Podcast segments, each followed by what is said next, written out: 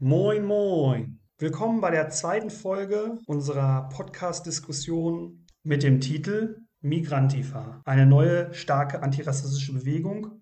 Untertitel Migrantische Selbstorganisierung gestern und heute des Podcasts Corona, Krise, Kapitalismus der interventionistischen Linken Hamburg. Zu dieser Podcast-Diskussion haben wir uns eingeladen Vassilis Tsianos. Er ist Professor für Soziologie und forscht in Richtung Migration und Rassismus. Wir haben Amina Aziz. Sie ist politische Referentin und Moderatorin und war aktiv im 8. Mai Streikbündnis und Ünal Zenan, er ist Anwalt und aktiv in der Initiative zum Gedenken an Ramazan Afci. Das ist eine Initiative in Hamburg. Im ersten Teil haben wir darüber gesprochen, wie weit es richtig ist, beim 8. Mai eine migrantische Perspektive noch hinzuzufügen und haben schon angefangen darüber zu diskutieren, wie eigentlich die antirassistische Bewegung in Deutschland äh, begonnen hat und werden auch in der zweiten Folge weiter darüber diskutieren, was die Bruchlinien innerhalb der selbstorganisierten migrantischen Gruppen in den 80er, 90er Jahren waren und was eine heutige antirassistische Bewegung daraus lernen kann.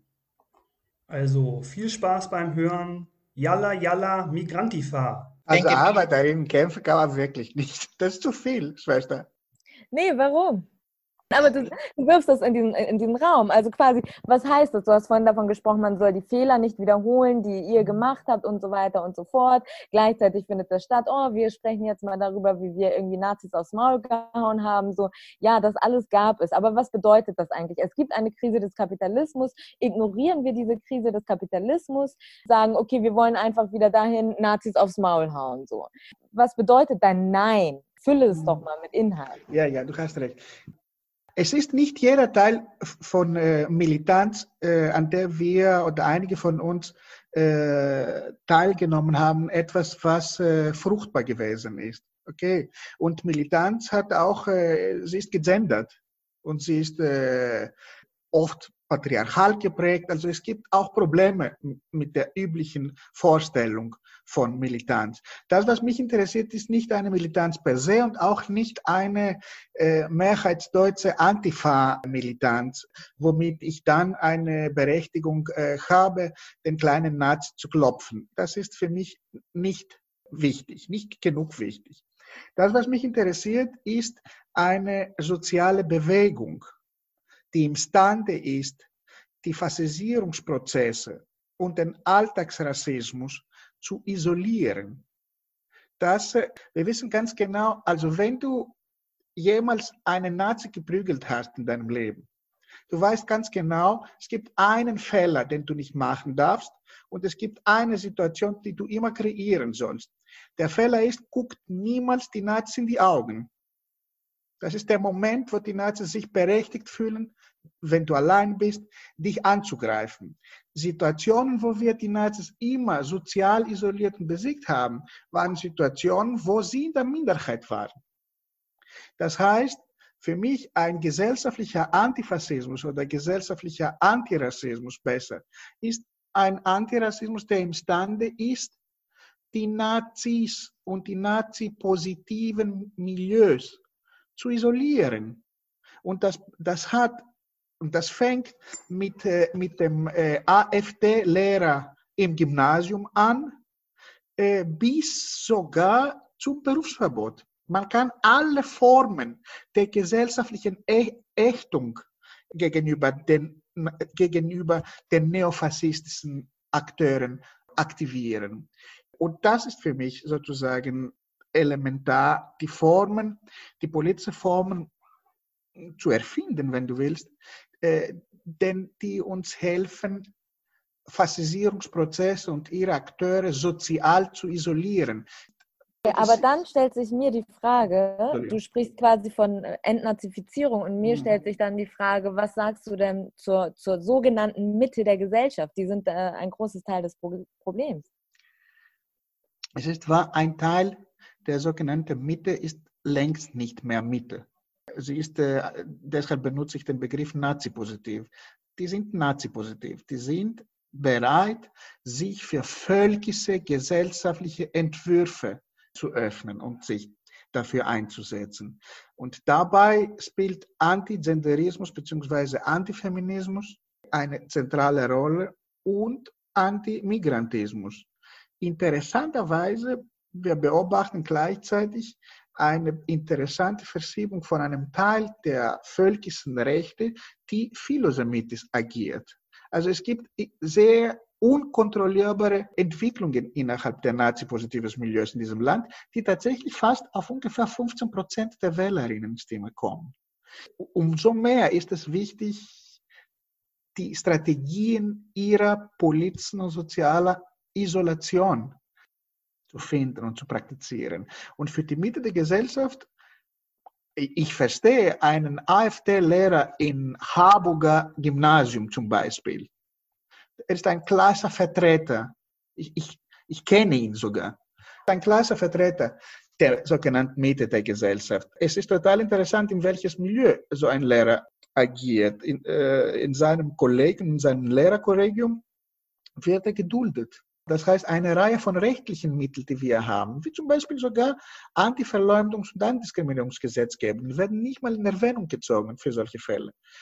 Das heißt, es gibt eine Palette, das will ich damit sagen. Es gibt eine, ein sehr großes, eine große Handwerkkiste äh, im Umgang mit, dem, mit den Neofaschisten, vor, unter der Voraussetzung, unter der Voraussetzung, dass wir uns tatsächlich für ein antifaschistisches, ich würde sagen, ein gesellschaftliches antirassistisches Projekt uns einsetzen. Genau, das ist ja das Problem. Also was ist sozusagen jetzt die neue Bewegung, die neue antirassistische Bewegung, die äh, jetzt vielleicht mit Beginn ähm, Post-Hanau ähm, auf, auftritt. Ne? Also das ist jetzt ein bisschen das, was wir jetzt mit diesen Fragen nach der Vergangenheit eben auch so bezwecken wollten, nämlich zu schauen, ähm, wie hat sich eigentlich der Antirassismus oder die antirassistische Bewegung in Deutschland entwickelt. Ne? Und damals habt ihr jetzt gesagt, ihr habt halt äh, in den 90er Jahren, Anfang der 90er Jahre, aufgrund der ganzen Pogrome und rassistischen mhm. ja, Morde eben euch als Selbstverteidigung eben zusammengeschlossen. Und mhm. ähm, aber du hattest jetzt eben auch erzählt, du warst auch bei Kaffee Morgenland und warst ja dann auch bei oder bist bei Kanakatak. Ähm, was ich sind das dann? Kanakatak. Es existiert Kanakatak leider nicht mehr. Es gibt die Leute von Kanakatak, wir verstehen ja. uns immer noch gut, das stimmt. Aber genau, was gab es denn da für Entwicklungen, dass ihr ähm, zu verschiedenen Organisationsformen oder zu verschiedenen, ähm, zu anderen Organisationen äh, gewechselt seid? Aufgrund von welcher Analyse habt ihr, aufgrund von welcher gesellschaftlichen Analyse habt ihr, habt ihr verschiedene Organisationen dann gewählt? Und warum gibt es solche großen Organisationen, in der sich jetzt eine migrantische antirassistische Bewegung versammelt, heutzutage nicht mehr? Äh, ein, eine der wichtigsten Organisationserfahrungen, die ich je in meinem Leben hatte, nach Kanakatak, war die Erfahrung des türkischen Volkshauses. Und es hatte wiederum damit zu tun, dass da eine organisierte, nicht autoritäre, nicht stalinistische Linke eine politische Entscheidung, eine strategische Entscheidung dafür getroffen hat, das Maximum ihrer Ressourcen Organisationsfragen sind immer Ressourcenfragen. Das Maximum ihrer Ressourcen, das Maximum ihrer politischen Aktivisten und bezahlter zum Teil, dafür einzusetzen, um etwas zu entdecken, was keiner kannte und wofür es keine, keine Garantie gab. Sie wussten überhaupt nicht, dass es so etwas wie eine Antira-Bewegung geben würde damals. Das, äh, sie suchten auch nach, einer, nach einem Exit aus den äh, selbstmörderischen, suizidären Selbstzerfleischungskämpfe der türkischen Exillinke. Äh, insofern, äh, Antira und Antifa hat mit, mit der Geschichte der europäischen und nicht-europäischen Linke, die als Exillinke in diesem Land äh, situiert war. Das war für mich ein Modell, was für eine Weile unendlich gut funktioniert hat. Das Aller, Allerwichtigste war die Organisationsfrage, die Ressourcenfrage, die Aktivistenfrage und die Offenheit gegenüber der Ziele. Wir wussten überhaupt nicht. Wir wussten nur, dass wir ein Problem hatten und dass wir angewiesen waren auf neue Praxen. Irgendwann kamen tatsächlich auch die Formate. Also es war so, dass Ende der 80er das klar ähm, die Gemeinsamkeiten zwischen migrantischen Milieus und der klassischen deutschen linken Milieus gar nicht bestanden. Es gab so die DKP, dann gab es die Mach mein Kumpel nicht an Veranstaltungen und darüber hinaus gab es keine Gemeinsamkeiten eigentlich. Zwischen es gab auch die, die, die, die grünen Menschenversteher. Ja, die, die hatten sich dann auch neu formatiert und gegründet. Ähm, dann war klar, dass die Jugendlichen, hauptsächlich von denen das auch ausgegangen ist, was im Volkshaus, äh, wo ich verortet bin damals, dass die gesagt haben, wir leben ja auch in diesem Land. Also wir müssen uns auch mit Realitäten dieses Landes auseinandersetzen und sich umgeguckt haben, was gibt es hier für Strukturen, die politisch aktiv sind. Da in Hamburg war Ende der 80er die Hafenstraße sehr in, äh, ja, heutzutage befriedet, aber damals ein militant umkämpfter Raum. Dann gab es Ende der 80er, Anfang der 90er die Rote Flura, die Besetzung der Roten Flura und die damaligen Jugendlichen oder etwas offeneren äh, Jugendlichen trafen dann plötzlich auf Linke aus der Türkei, die neu nach Hamburg gekommen waren, die in einer ganz anderen Tradition standen, organisatorisch, die nicht einfach äh, den Ansatz verfolgten, man müsste soziale Kämpfe so führen, dass nur unsere Partei und unsere Ideologie an vorderster Front steht, sondern dass eher einen bewegungsorientierten Ansatz verfolgt haben. Das heißt, geguckt haben, wo sind soziale Kämpfe und woraus kann es eine Bewegung entstehen. Und sie haben diese Idee einer Migrantenbewegung eingebracht, die sich dann auch mit dem ähm, Milieus in Deutschland, also mit den, mit den Deutsch, äh, deutschen linken Milieus so mehr oder weniger äh, zusammengebracht haben. Ja, zu gucken, wo sind Gemeinsamkeiten in den Kämpfen, wo sind die Trennungen in den Kämpfen. Und so ist eigentlich äh, so das Volkshaus, was Vassilis bezeichnet, so in eine ganz andere Richtung geschlendert von der klassischen der TKPML oder TKP-Organisation, wie es ursprünglich gegründet war, äh, wurde das zu einem Kristallisationsort, wo sich eher bewegungsorientiertere Menschen wiederfinden konnten, die etwas offener waren, die gesellschaftliche Entwicklungen nicht nur aus parteipolitischer Perspektive nur betrachtet und äh, bewertet haben, sondern gesagt haben, wir müssen gucken, wo sind Gemeinsamkeiten in den Kämpfen überall, wo wir sie in unserer sozialen Realität wiederfinden. Und haben dann angefangen mit Jugendlichen, mit den Häuserbesetzern, mit den äh, verschiedensten, also mit Arbeiterinnen auch. Also wir haben auch äh, Streiks, äh, die es in Betrieben gab, unterstützt. Wir haben Kämpfe gegen das Ausländergesetz, hieß es damals 1989, 90, Hungerstreiks organisiert gegen die Gesetzgebungen. So vielfältig waren die und, äh, Ansatz, Anknüpfungspunkte der damaligen Aktivistinnen. Und äh, ich glaube, letztendlich war es klar, dass es äh, eine gewisse Form der Selbstermächtigung, Selbstbehauptung, dass es eine Zeit braucht. Das haben wir irgendwann geschafft, indem wir uns auch tatsächlich äh, positionieren konnten als Subjekte. Damals war es schwierig, nicht nur diese paternalistischen Umgang mit uns irgendwie zu erdulden, sondern irgendwie da abzugrenzen, zu wissen, zwar, dass die Leute von der Roten Flora oder aus der Hafenstraße durchaus die Menschen sind, die auf der richtigen Seite stehen, gleichzeitig aber und gleichzeitig dient deutlich zu machen, Leute, ihr seid nicht die Pächter der Weisheit äh, und ihr könnt äh, tatsächlich auch auf eine politische Erfahrung von uns zurückgreifen. Wir wissen auch gesellschaftliche ähm, Verhältnisse einzuordnen und auch zu analysieren und daraus Schlüsse zu ziehen, wie eine Gesellschaft sich entwickeln sollte.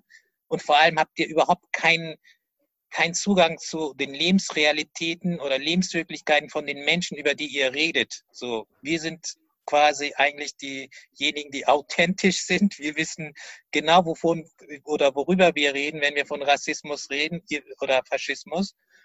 So, solche Kämpfe haben wir damals äh, auch mit eigenen äh, uns nahe äh, Personen führen müssen. Das war nicht einfach.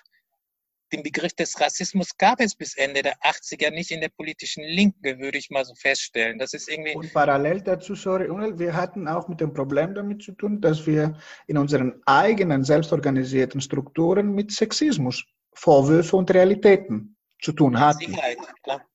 Es war keine Realität, dass es äh, selbstverständlich war das nicht, dass man irgendwie Rassismus, äh, von Rassismus gesprochen hat. Das ja. wissen wir Ende der 80er war das nicht. Und diese sogenannte Migrantenbewegung ist bis so 95, 96 sehr stark gewesen und dann gab es einen Bruch.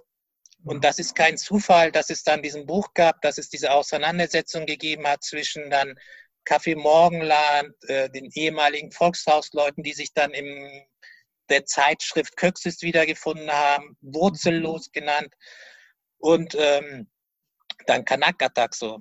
Da gab es dann mhm. Bruch, Brüche, ne? also ganz unterschiedliche Herangehensweisen, weil auch die sogenannte Migrantenbewegung war an einem Punkt gelangt, wo es nicht mehr weiterging.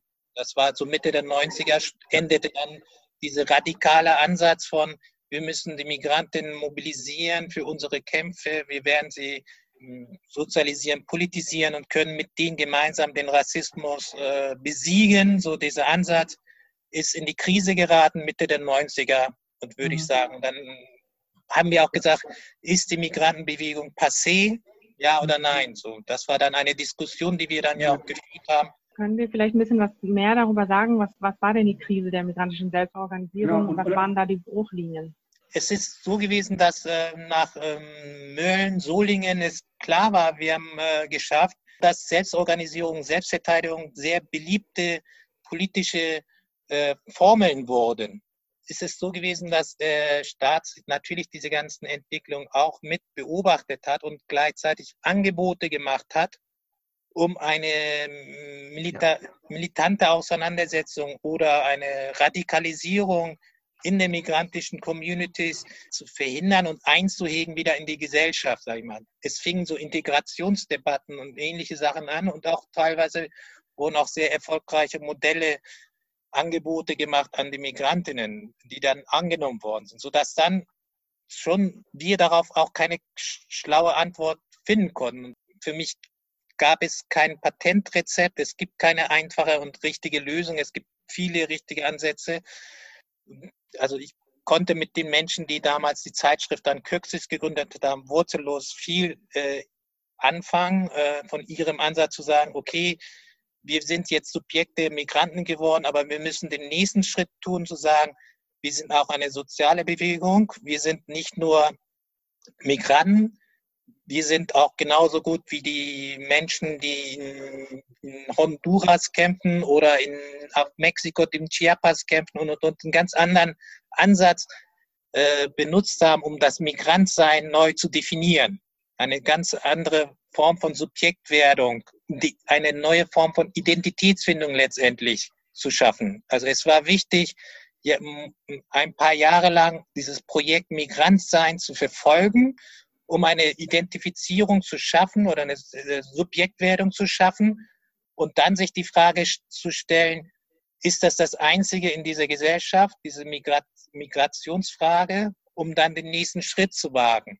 Aber wir sind damit nicht so erfolgreich gewesen. Also wir haben nicht mehr die Menschen erreicht, die Massen erreicht, die wir die Jahre davor erreicht hatten. Wir hatten eine Verkettung von rassistischen, pogromartigen Situationen, die uns prägten und die uns radikalisierten.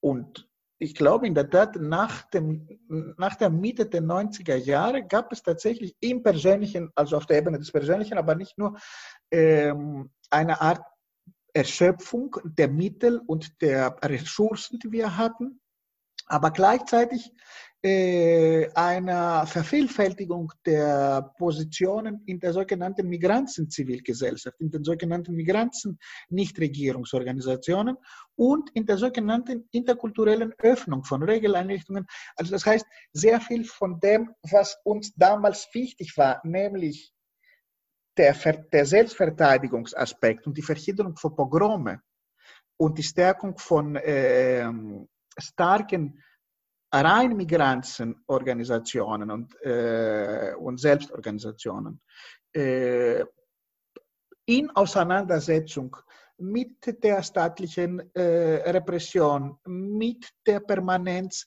der Nazi-Frage, äh, mit der Kriminalisierung der gesamten Linke, nicht nur der Linke, mit der wir zu tun hatten, äh, aber auch mit der Demokratisierung von einem Teil der deutschen Gesellschaft, die tatsächlich nicht Lust hatte, mit, äh, der, mit, den, mit den brutalen Formen des, äh, der Rassisten äh, identifiziert zu werden. Es gab eine Verschiebung der, des Potenzials und da gab es dann Trennungen. Es gab ein paar Jahre, wo ich zwischen Kaffee Morgenland und Kanakatak heimatlos war, weil ich nicht äh, wusste, was, welches Format äh, der Organisierung für mich in der Antira sinnvoll war. Aber könntest du kurz ähm, uns schildern, warum du dann dich entschieden hast, zu Kanakatak zu gehen und was der neue politische Ansatz war zu der Zeit?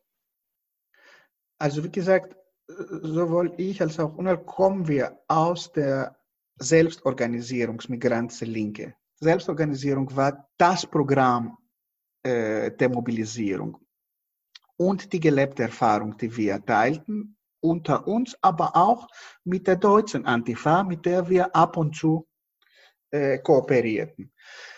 Nach der Beendigung der starken Pogromphase 93, 94, 95 und nach der Zerschlagung von Anti-Assistance League, welches für mich die Organisationsform war, die imstande war, zwischen akademischer Linke äh, und Straßenkanaken zu kommunizieren, ging es darum, ob wir äh, sozusagen die Idee der Selbstorganisierung forcieren oder ob wir auf der Ebene der linksautonomen, radikalen Biografien, die wir sowieso auch hatten, ob wir uns wieder in die deutsche Linke oder in, die, in irgendeiner der Linken äh, als Linke äh, organisieren.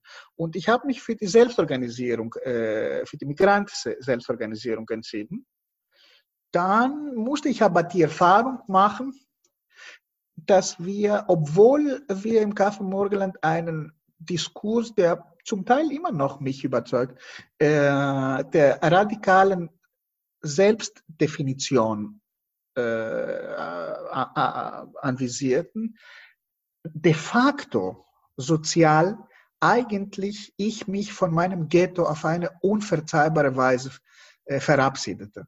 Ich hatte mehr mit Deutschen zu tun, mit Mittelsitz, weißen Germans, als mit meinen Brüdern und Schwestern. Und äh, dann hatte ich eine Krise, wie viele von uns. Äh, und irgendwann äh, bin ich auf die Idee von Kanakatak gestoßen, äh, wo wir die Möglichkeit hatten, gemischte Organisationsstrukturen, das heißt auch Deutsche, deutsch-deutsche Personen, Genossen und Genossen, Schwestern und, Schwestern und Brüdern äh, rekrutieren könnten, aber unter der Voraussetzung, dass das Sagen die Migrantenlinke hatte. Und äh, für eine Wahl war es extrem sinnvoll für mich. Auf jeden Fall, aber wir haben unsere eigenen Fehler dann gemacht. Also selbst bei Kanakatak haben wir uns von dem entfremdet, was äh, was mich auch beim Kaffee genervt hatte, nämlich von den Migranten-Communities äh, irgendwann. Deshalb haben wir uns auch aufgelöst, unter anderem.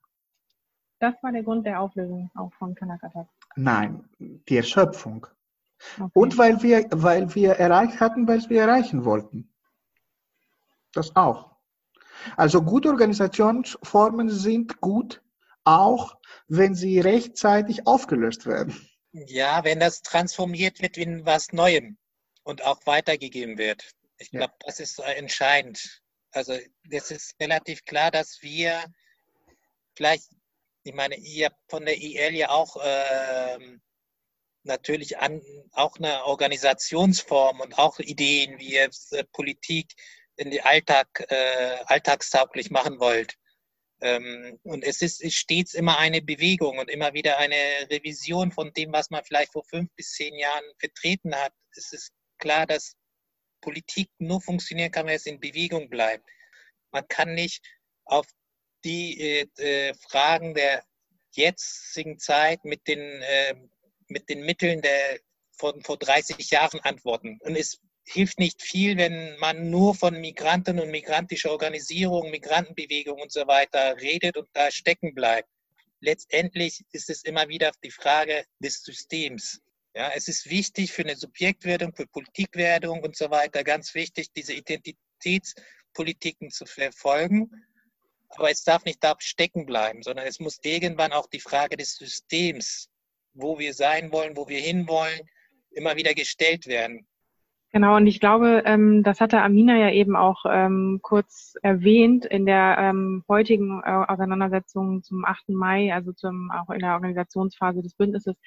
Ähm, da gab es ja eben auch eben die Frage, ähm, organisiert, man sich unter den Migrantinnen, unter schwarzen ähm, BIPOCs oder ähm, oder lässt man es zu, dass eben auch die weißen, sozusagen weißen Deutschen dabei sind? Ne? Und äh, das habe ich jetzt so verstanden, dass ihr das vor 20 Jahren eigentlich genauso äh, diskutiert habt und dass das tatsächlich eine wichtige Frage war, weshalb sich ähm, eben neue Organisationen gegründet haben, weshalb sich Organisationen auch äh, teilweise eben äh, ja aufgelöst haben. Ähm, was würdet ihr drei denn dazu sagen, wie das heute aussieht? Also was für eine Organisationsform würdet ihr ähm, begrüßen oder für sinnvoll erachten? Also keine Bewegung, die sich nur auf eine Identität alleine reduziert, äh, sich äh, äh, organisiert. Also ich glaube, Identitäten sind wichtig für den Beginn einer Bewegung oder einer Organisierungsform, sich zum Subjekt, äh, zur Subjektwerdung. Aber danach muss es einen Schritt weitergehen. Das ist, glaube ich, für mich so die Lehre aus den 30, 40 Jahren Aktivismus, dass wir Antworten haben müssen aus den verschiedensten gesellschaftlichen Schichten und Bereichen. Als es jetzt Hanau passiert ist, habe ich mir überlegt, wo gibt es welche Forderungen? Und, und alle arbeiten für sich isoliert nebeneinander. Journalisten arbeiten für sich isoliert, die äh, Unileute, die Wissenschaftler arbeiten für sich isoliert in so einer Blase, die Just Juristen arbeiten für sich äh, in der Blase, in ihrer Blase. Und das ist, ähm, glaube ich, das müsste der nächste Schritt sein, um jetzt äh, Antirassismus, wenn man antirassistische äh, Inhalte in die Gesellschaft tragen möchte, dass alle mal sich gemeinsam überlegen, was wollen wir für eine Gesellschaft, ein Konzept und von ihre Warte aus, für ihre Bereiche, aber alle zusammen einmal auch mal zusammenzutragen und nicht so isoliert zu sein. Amina, was ist denn deine Meinung dazu? Also, ähm, ich halte Repräsentanz für wichtig, auch in allen Strukturen. Gleichzeitig reicht es mir natürlich nicht aus. Also für Repräsentanz braucht es natürlich eine gewisse Form von ähm, Identitätspolitik. Also wenn wir Menschen mit Behinderung zum Beispiel mehr einbeziehen wollen, ähm, dann, brauch, äh, dann brauchen die Menschen ganz klar eine Lobby. Das gilt auch für andere marginalisierte Gruppen.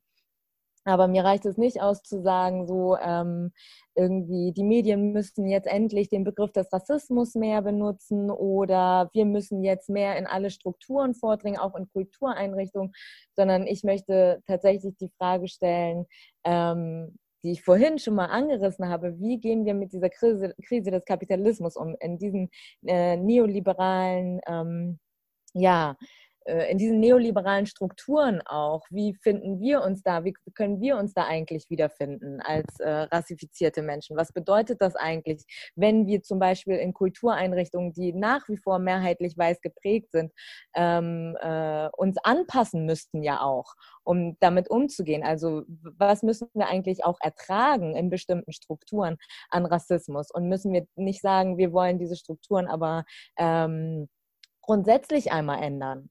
So, also um wegzukommen von diesen, ja, auch neoliberalen Produktionsweisen. Und das ist für mich eine zentrale Frage. Also, ähm, wie gehen wir über Repräsentation in diesen ganzen Strukturen mit der Krise des Kapitalismus um? Und das geht für mich nur, indem wir auch ähm, ArbeiterInnen-Kämpfe mit einbeziehen.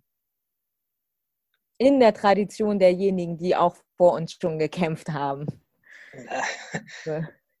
Ob in oder neu, es ist völlig. Du, du sagst, als ob wir nicht mehr kämpfen, ne? nein, nein, überhaupt nicht. Nein, nein, überhaupt nicht. Überhaupt nicht. Nein, nein, ich habe auch, ich habe auch äh, natürlich, das ist doch selbstverständlich. Äh, wir haben euch zur Veranstaltung eingeladen. Äh, natürlich großen, ich weiß, ich, großen Respekt natürlich vor dem, was stattgefunden hat. Ähm, nur äh, denke ich, dass wir mit dieser Energie, die jetzt da ist, mit diesem Willen nach Veränderung, mit diesem Wunsch auch vielleicht nach partieller Militanz, ähm, dass wir da durchaus auch in andere Bereiche und andere Fragen äh, vordringen können und andere Fragen stellen können. Ja, aber das ist das, was ich ja auch meinte mit, es gibt kein richtig im falschen System. Das heißt, äh, was bei den vielen linken Bewegungen letztlich irgendwie irgendwann zum Stocken kommt, wenn man sich nur auf eine einzige Identität bezieht oder auf, dann äh, kommt man irgendwann zum Stocken oder Frau. Deswegen muss irgendwann äh, sich die Frage gestellt werden, äh, was für ein System wollen wir haben? So, es nützt nicht nur ein antirassistisches, ja, man muss natürlich diese, die ganzen verschiedensten Unterdrückungs- und Herrschaftsformen äh, in Angriff nehmen, äh, um äh, eine langfristig politische Strategie zu haben. Weil alles andere führt dann zum, wird dann, kommt zu einem Punkt, wo es zum Selbstzweck wird. Genau, aber andererseits ist es ja jetzt einfach gerade so, dass wir eigentlich wieder so in die, fast wie in den, in Anfang der 90er Jahren ähm, halt ja, vielen rassistischen äh, Attentaten wieder gegenüber sehen und äh, da ist ja so ein bisschen die, die, ja, die akute Brisanz äh, zwingt uns ja eine bestimmte Politikform einzunehmen. Und äh, das ist dann halt eben die Frage, ähm, fängt man dann halt eben bei diesen System, systemischen an, ja, was halt irgendwie wahrscheinlich eine langfristigere Mission wäre, oder geht man wieder zurück auf diese Form der Selbstverteidigung, um zumindest halt äh, bestimmte, bestimmte Dinge halt ähm, zu verhindern. Aber schließt das eine das andere aus? Nee, das glaube ich auch nicht. Wir haben eine zunehmende Bereitschaft für neofaschistische Formationen, vor allem in den Metropolen des Kapitals. Ähm, das heißt, für mich stellt sich die Frage nicht mehr, stellt sich nicht primär die Systemfrage, sondern die Bündnisfrage, äh, die Bündnispolitik, und zwar auf der Basis des demokratischen Konsenses. Das heißt, äh, für mich ist es wichtig, Faschisierungsprozesse gesellschaftlich zu ächten, zu kriminalisieren und zu isolieren. Und dafür brauchen wir gesellschaftliche Mehrheiten, die es demografisch gibt. Die postmigrantische Gesellschaft existiert demografisch. Menschen äh, existiert nicht politisch. Die absolute Mehrheit der städtischen Bevölkerung in Deutschland hat inzwischen nicht einen monokulturellen Hintergrund. Äh, das bedeutet, dass auch die Orte des antirassistischen Widerstandes sind überall quasi da, und zwar auch bei dem deutschen Großvater der vielleicht äh, kein Antirassist, kein Natur-Antirassist ist, aber sich doch für sein hybrides Enkeltochterchen äh, in seiner Biografie äh, interessiert. Das heißt, und das sind gesellschaftliche Mehrheitsverhältnisse, die noch nicht einen politischen Ausdruck gefunden haben. Und meiner Meinung nach werden sie auch nicht finden, solange wir sie auf der Ebene der Partei oder auf der Ebene des Generalstreiks äh, suchen. Wie können wir eine große antirassistische Bewegung gründen? Oder beziehungsweise wie können wir sie aufbauen? Und welche Fehler sollte man eben nicht machen? Und da ist tatsächlich ja die Frage, finde ich die Frage spannend, ähm, genau, wie, wie arbeitet man mit nicht migrantisierten, mit weißen Menschen zusammen? Äh, Amina, möchtest du anfangen? Ich bin da recht pragmatisch, muss ich sagen. Kann aber verstehen, wenn einige ja, rassifizierte Leute sagen, ähm, für mich kommt eine Zusammenarbeit mit Weißen nicht in Frage. Das ist für mich, ähm, ja, das stärkt mich nicht. Das im, im, Zweifel muss ich damit rechnen, dass ich jetzt hier irgendwie vielleicht angegangen werde oder übergangen werde oder meine Stimme nicht so gehört werde oder so. Ich kann das alles verstehen. Wie gesagt, ich bin ein bisschen pragmatischer und ich glaube, dass wir aber doch, auch wenn wir über größere Bündnisse sprechen, tatsächlich auch diesen viel kritisierten Ansatz von Critical Whiteness doch einmal durchspielen müssen. Ich teile diese Kritik, äh, also vieles davon tatsächlich. Gleichzeitig sehe ich nicht, dass irgendwie eine ansatzweise Reflexion bei einigen äh, weißen Aktivisten stattgefunden hat. Und ähm, siehst du nicht oder siehst du doch? Sehe ich nicht. Ah, ich auch nicht. Genau. So, und das heißt, dass wir müssen das irgendwie, wir müssen, irgendwie muss die stattfinden. Und das ist bei aller Kritik für mich ein Instrument, wie sie stattfinden kann. So. Mhm. Und das heißt nicht, dass ich jetzt irgendwie für Sprechverbote oder irgendwie was bin, aber wenn wir über Bündnisarbeit mit Weißen sprechen, dann ist das ein Instrumentarium, wie das, wie das meines Erachtens nach gelingen kann. Ja, äh, ich glaube, es gab Lernprozesse, aber bei uns. Äh, oder andersrum. Ähm, bei mir. ähm, sagen wir so. Ich würde sagen, ich lache auch. Man hört das nicht, weil ich meine, mein, ich sympathisiere. Genau. Ähm, sagen wir so, ich glaube, die Kritik an einer bestimmten äh, durchgeknallten Form von äh, Critical Whiteness äh, Positionen war äh, nötig und richtig. Aber ich muss sagen, dass diejenigen, die sich davon, die, äh, die davon profitiert haben, waren nicht die Kritisierten, sondern diejenigen, die immer von Whiteness profitieren, nämlich unsere deutsche, biodeutsche Mitbürger. Äh, ich bin nicht zufrieden mit dem Ergebnis dieser Diskussion.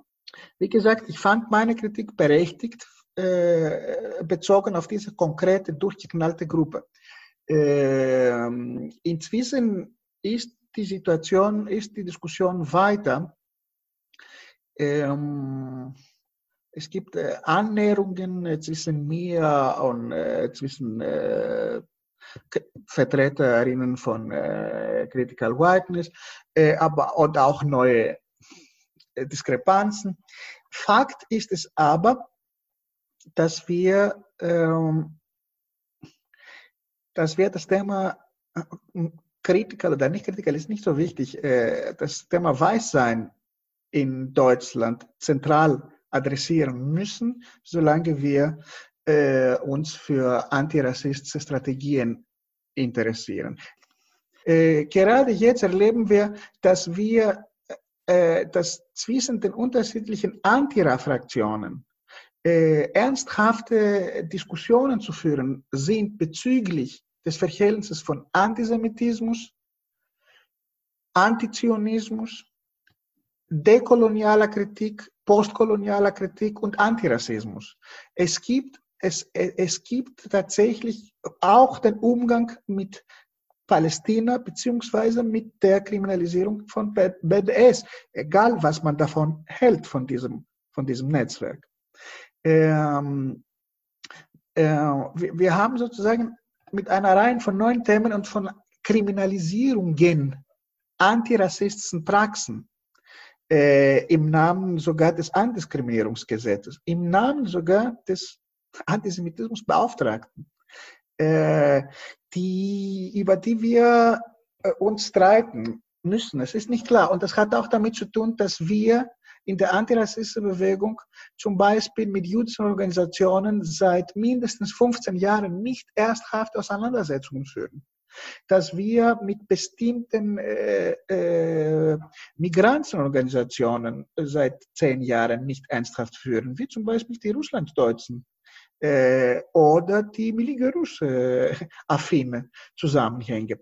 Es gibt in der Welt, das heißt in, der, in, in diesen 20 Prozent von Wohnbevölkerung in diesem Land, die sich als Aders versteht, eine große Diskrepanz im Umgang äh, mit unterschiedlichen äh, Rassismen. Und äh, vor diesem Hintergrund äh, gibt es eher Probleme als äh, Lösungen. Und äh, für die nächste Zeit ist es wichtig, die Diskussion massiv fortzuführen entlang der unterschiedlichen Subjektpositionen, äh, weil wir bald mit wahrscheinlich neuen äh, entgegengesetzten Konstellationen zu tun haben, die nicht vergleichbar sein werden mit denen, die zwischen, sagen wir, Migranza und äh, People of Color wir gehabt hatten. Das heißt, es gibt extrem viel zu tun. Das Milieu der Auseinandersetzung gerade auf der Ebene des Antirassismus ist so heterogen gerade und Gegenstand von unterschiedlichen Kriminalisierungspotenzial, dass es für mich extrem kompliziert erscheint, die Frage nach dem System zu stellen. Jetzt kann ich reingrätschen, sehr schön. Genau, Ina, wie, was, was denkst du, ist jetzt, also in der jetzigen Zeit, eine gute Strategie, eine große antirassistische Bewegung ähm, aufzubauen? Genau, System, Bündnisfrage, was ist deine Meinung dazu? Ich finde es sehr interessant, dass ich, wenn ich gesagt habe, man müsste Systemfrage stellen, dass das gleich mit Kapitalismus gleichgesetzt worden ist. Das ist eine spannende Beobachtung. Äh, also Rassismus und Antisemitismus gibt es schon vor Kapitalismus. Das ist mal Fakt. Ich würde gerne immer das alles auch ein bisschen historisch äh, betrachten weiterhin. Äh, die Geschichte von ähm, auch antimuslimischen Rassismus ist mehr als äh, 600, 700 Jahre alt und nicht was Neues. Genauso des Antisemitismus seit dem Mittelalter mindestens. Ähm, die Frage des Systems habe ich nicht im Sinne von äh, einer also kapitalistischen Systemsfrage gestellt, sondern die Frage des, in was für einem System will ich leben? Also ganz was anderes als zu sagen, zu beschreiben, was ist das, was wir jetzt haben, und, äh, sondern was will ich für ein System haben, in dem ich Herrschaftsverhältnisse, darum geht es mir. In jedem System stecken Herrschaftsverhältnisse. Wie kann ich Herrschaft delegitimieren? Wie kann ich Herrschaft so gering wie möglich äh, schaffen oder machen, dass ich äh, in eine gleichberechtigte äh, äh Situation komme von Menschen, so, wo dann Identitäten irgendwann nicht mehr bedeutsam werden. Es gibt natürlich diese Problematik auch in, ja, mit äh, jüdischen äh, Leben in Deutschland und auch dem äh, Verhältnis der Migrantinnen zu Jüdenleben in Deutschland. Nur wir haben das ja immer sehr stark auch äh, uns zu stark von äh, deutschen Antifa oder so weiter auch sehr abschrecken lassen, glaube ich, in der Auseinandersetzung äh, in dem äh, natürlich ist die Singularität und äh, der Shoah eine Einzigartigkeit in Deutschland. Aber wenn man das immer wieder die Geschichte sich anschaut und vielleicht unterscheiden wir uns dann da, würde ich dann sagen, wie du sagtest, Anfang der 90er haben wir uns als Jüdinnen vielleicht verstanden oder das war ja nicht, weil wir die Religiosität betonen wollten, sondern die Strukturen. Das heißt, es geht um eine vergleichende Herangehensweise ohne äh, die Gleichsetzung gleich zu beinhalten. Genau, vielleicht die Ergänzung. Also Antisemitismus als Frage ist ja zentral auch und zentral ja auch für Bündnisarbeit. Und mhm. da muss uns auch auffallen, dass es in der deutschen Gesellschaft, ähm, in der sogenannten Mehrheitsgesellschaft, keinen Konsens darüber gibt, was Antisemitismus ist.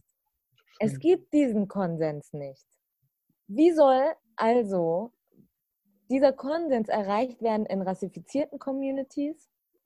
So, und wenn wir als rassifizierte Menschen jetzt über Bündnisarbeit sprechen und sagen, wir sprechen zum Beispiel über den 8. Mai, wir sprechen darüber, dass wir auch Bündnisse mit jüdischen Communities eingehen, äh, eingehen sollen, dann lastet diese Arbeit auf unseren Schultern. In einem Kontext von diesem Nicht-Konsens der sogenannten Mehrheitsgesellschaft und in dem Kontext davon, dass sowieso Rassifizierten vorgeworfen sind, per se antisemitisch zu sein. Ich, ich finde auch, dass es keinen gesellschaftlichen, dass, Anti, dass, dass in Sachen Antisemitismus äh, nur einen Pseudokonsensus in diesem Land existiert und dass wenn dann nur auf der Ebene der biodeutschen Eliten äh, tatsächlich sowas wie ein Konsensus gibt. Gott sei Dank, muss ich sagen. Äh, aber äh, gesamtgesellschaftlich ist Antisemitismus etwas, was äh, mindestens 20, 25 Prozent der Bevölkerung aktiv mehr oder weniger mitträgt. Mich interessieren Politikformate die imstande sind, mit der Migranten, Postmigrantenrealitäten äh, kommunizieren können. Und zwar auf der Ebene des Alltags. Und äh, auf der Ebene des Alltags ist für mich sehr, sehr zentral die Frage von Racial Profiling. Das ist etwas, was geme eine gemeinsame Erniedrigungserfahrung von vielen Menschen mit und sogar ohne Migrationshintergrund in diesem Land teilen, jungen Menschen. Äh, die Frage der Politisierung, der, der, der rassistischen Dimension der Gefängnisse in Deutschland. Die Gefängnisse sind ähm, segregiert. Die, die, die Wächter sind äh, weiß. Die, Gefangenen sind in der absoluten Mehrheit Menschen mit Migrationshintergrund. Das heißt, wir haben mit Institutionen sozialer Kontrolle zu tun, die nicht zugänglich sind für eine demokratische, antirassistische Bewältigung und, äh, ich, und die gleichzeitig aber Gegenstand migrantischer Alltagsrealität sind. Solche Institutionen, solche zentrale, dominante Institutionen der, der Mehrheitsgesellschaft sind für mich, müssen deracialisiert werden. Wenn es uns gelingt, äh, politische Bewegungen zu initiieren oder zu begleiten, begleiten wäre es besser sogar, zu begleiten, bei denen wir äh, die Möglichkeit haben, Supportarbeit für ganz konkrete Probleme wie schulische Segregation äh, und gleichzeitig Community-Entwicklung äh, zu forcieren, dann entwickeln wir langsam eine gemeinsame Kommunikationssprache für die Leute wie wir alle in diesem Panel eigentlich Kinder solcher Erfahrungen sind. Erst dann kommt für mich die Frage nach der Allianz. Ich glaube, eine bedürfnisorientierte und communityorientierte antirassistische Politik ist für mich wichtig. Wir reden plötzlich eine gemeinsame Sprache.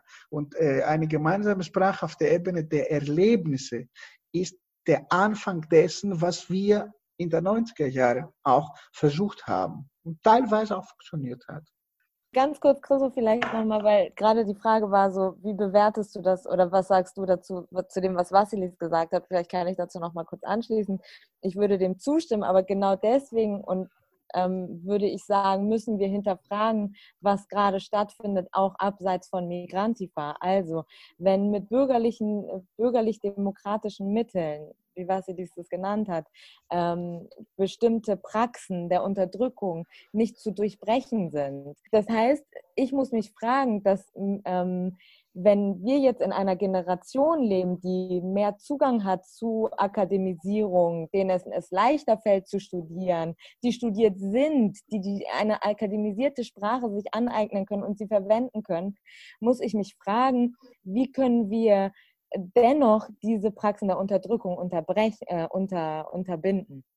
Und da, das ist das, wo sich für mich die äh, Frage nach Militanz stellt und eben auch die Frage, können wir, ist es überhaupt möglich, in diesem kapitalistischen System ähm, die zu unterbrechen?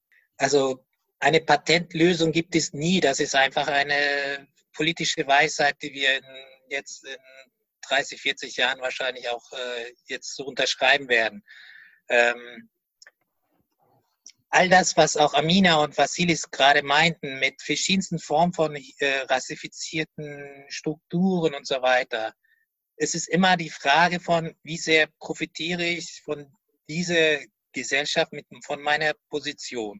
Für eine antirassistische Haltung müsste man sich immer wieder hinterfragen, zum Beispiel in einer rassifizierten Arbeitsweltsituation, zwei Leute bewerben sich auf eine Stelle, eine weiße und eine BIPOC oder was auch immer, dann ist die Frage, wer kriegt diese Stelle und wer tritt zurück?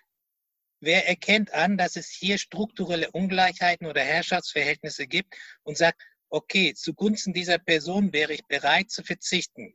Und wenn ich mir diese Fragen so stellen kann und stelle, dann glaube ich, äh, komme ich zu, dieser, zu diesem Punkt zu sagen, in was für eine Gesellschaft möchte ich leben, wo möchte ich hin? Wo stelle ich Herrschaftsverhältnisse, Privilegien wie in Frage. Deswegen hat das nicht eine Frage von äh, ideologischen, äh, gesellschaftlichen äh, Titulierungen oder Bezeichnungen zu tun, sondern einfach welche gesellschaftliche Herrschaftsverhältnisse stellen wir in Frage, Privilegien leisten wir uns oder wollen wir es nicht leisten? Und für eine antirassistische Bewegung muss das immer auch die Fragestellung bleiben. Ja, also bei mir sind eigentlich jetzt viel mehr Fragen aufgekommen Ja, als. klar. Äh, Bei mir auch. Ja, natürlich. Noch mehr. ja, aber ja, wir reden jetzt schon seit zweieinhalb Stunden. Ich glaube, es ist Zeit, äh, vielleicht einen Schlussstrich zu ziehen. Ähm, es sei denn, ihr möchtet gerne noch irgendwie ein Endstatement äh, abgeben. Genau. Amina, möchtest du noch was sagen? Nee, das war, das war schön. Ja, genau. Also genau, ich fand es auch super, super in- interessant, total spannend und echt bei einigen Dingen müsste man tatsächlich noch mal tiefer reingehen. Aber okay. Ich glaube Es auch, wir müssen, es ist, Es ist auch was Schönes, wenn es neue Fragen aufwirft. Ja. So ist das. Und die, das Wichtigste ist, glaube ich, was bei linken Bewegungen leider häufig ist, das Trennende mehr zu sehen, anstatt das Verbindende, das Gemeinsame. Also wenn wir es schaffen, äh, mehr das Gemeinsame auch zu sehen und in die Zukunft äh, auch äh, Politikstrategien dafür entwickeln, dann wären wir weiter als das immer zu betonen, was uns trennt. Hm. Absolut, ja. Das war doch, das war das beste Schlusswort.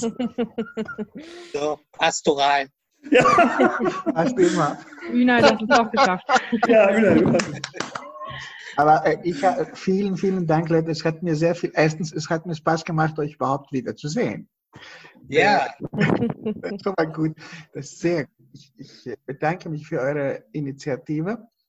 Es hat mir sehr viel Spaß gemacht zu sehen, dass ich, äh, obwohl wir oft, ich und Unel zum Beispiel, ein total andere, nicht total andere, aber lebensweltlich und, leb und biografisch andere Entwicklung hatten, uns äh, es uns immer wieder gelingt, letztendlich an, an, an immer wieder äh, zu bestimmenden ähnlichen Punkten zu kommen. Das heißt für mich, dass das, was wir damals gemacht haben, äh, nicht richtig oder falsch war, aber uns maßgeblich geprägt hat. Das. Bei den jüngeren äh, Brüdern und Schwestern, ich, für mich ist das wichtig, es geht nicht um Respekt, obwohl Respekt auch gut ist, aber es geht nicht um Respekt. Es geht nur darum, dass wir gemeinsam äh, diskutieren darüber, was, was tatsächlich sinnvoll war und was und was äh, auf dieser Basis vielleicht auch auf eine Weise, die bestimmen wäre, aufzunehmen ist als pur. Äh, wir haben das gleiche, wir haben die gleichen Probleme vor 20 oder 30 Jahren. Oder wir hatten auch andere. Wir hatten auch andere. Das war schrecklich.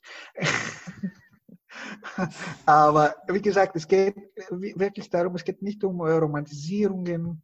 Äh, Man kann unendlich schreckliche Geschichten zur Antifaszistenz äh, sagen und Kaffee, Morgenland und Kanakatak, was du willst. Und trotzdem, äh, man kann gleichzeitig von genialen Erfahrungen reden, die uns politisch alle geprägt haben. Deshalb, ich glaube, wir brauchen, wir müssen die Diskussion einfach fortsetzen und äh, ja, basta.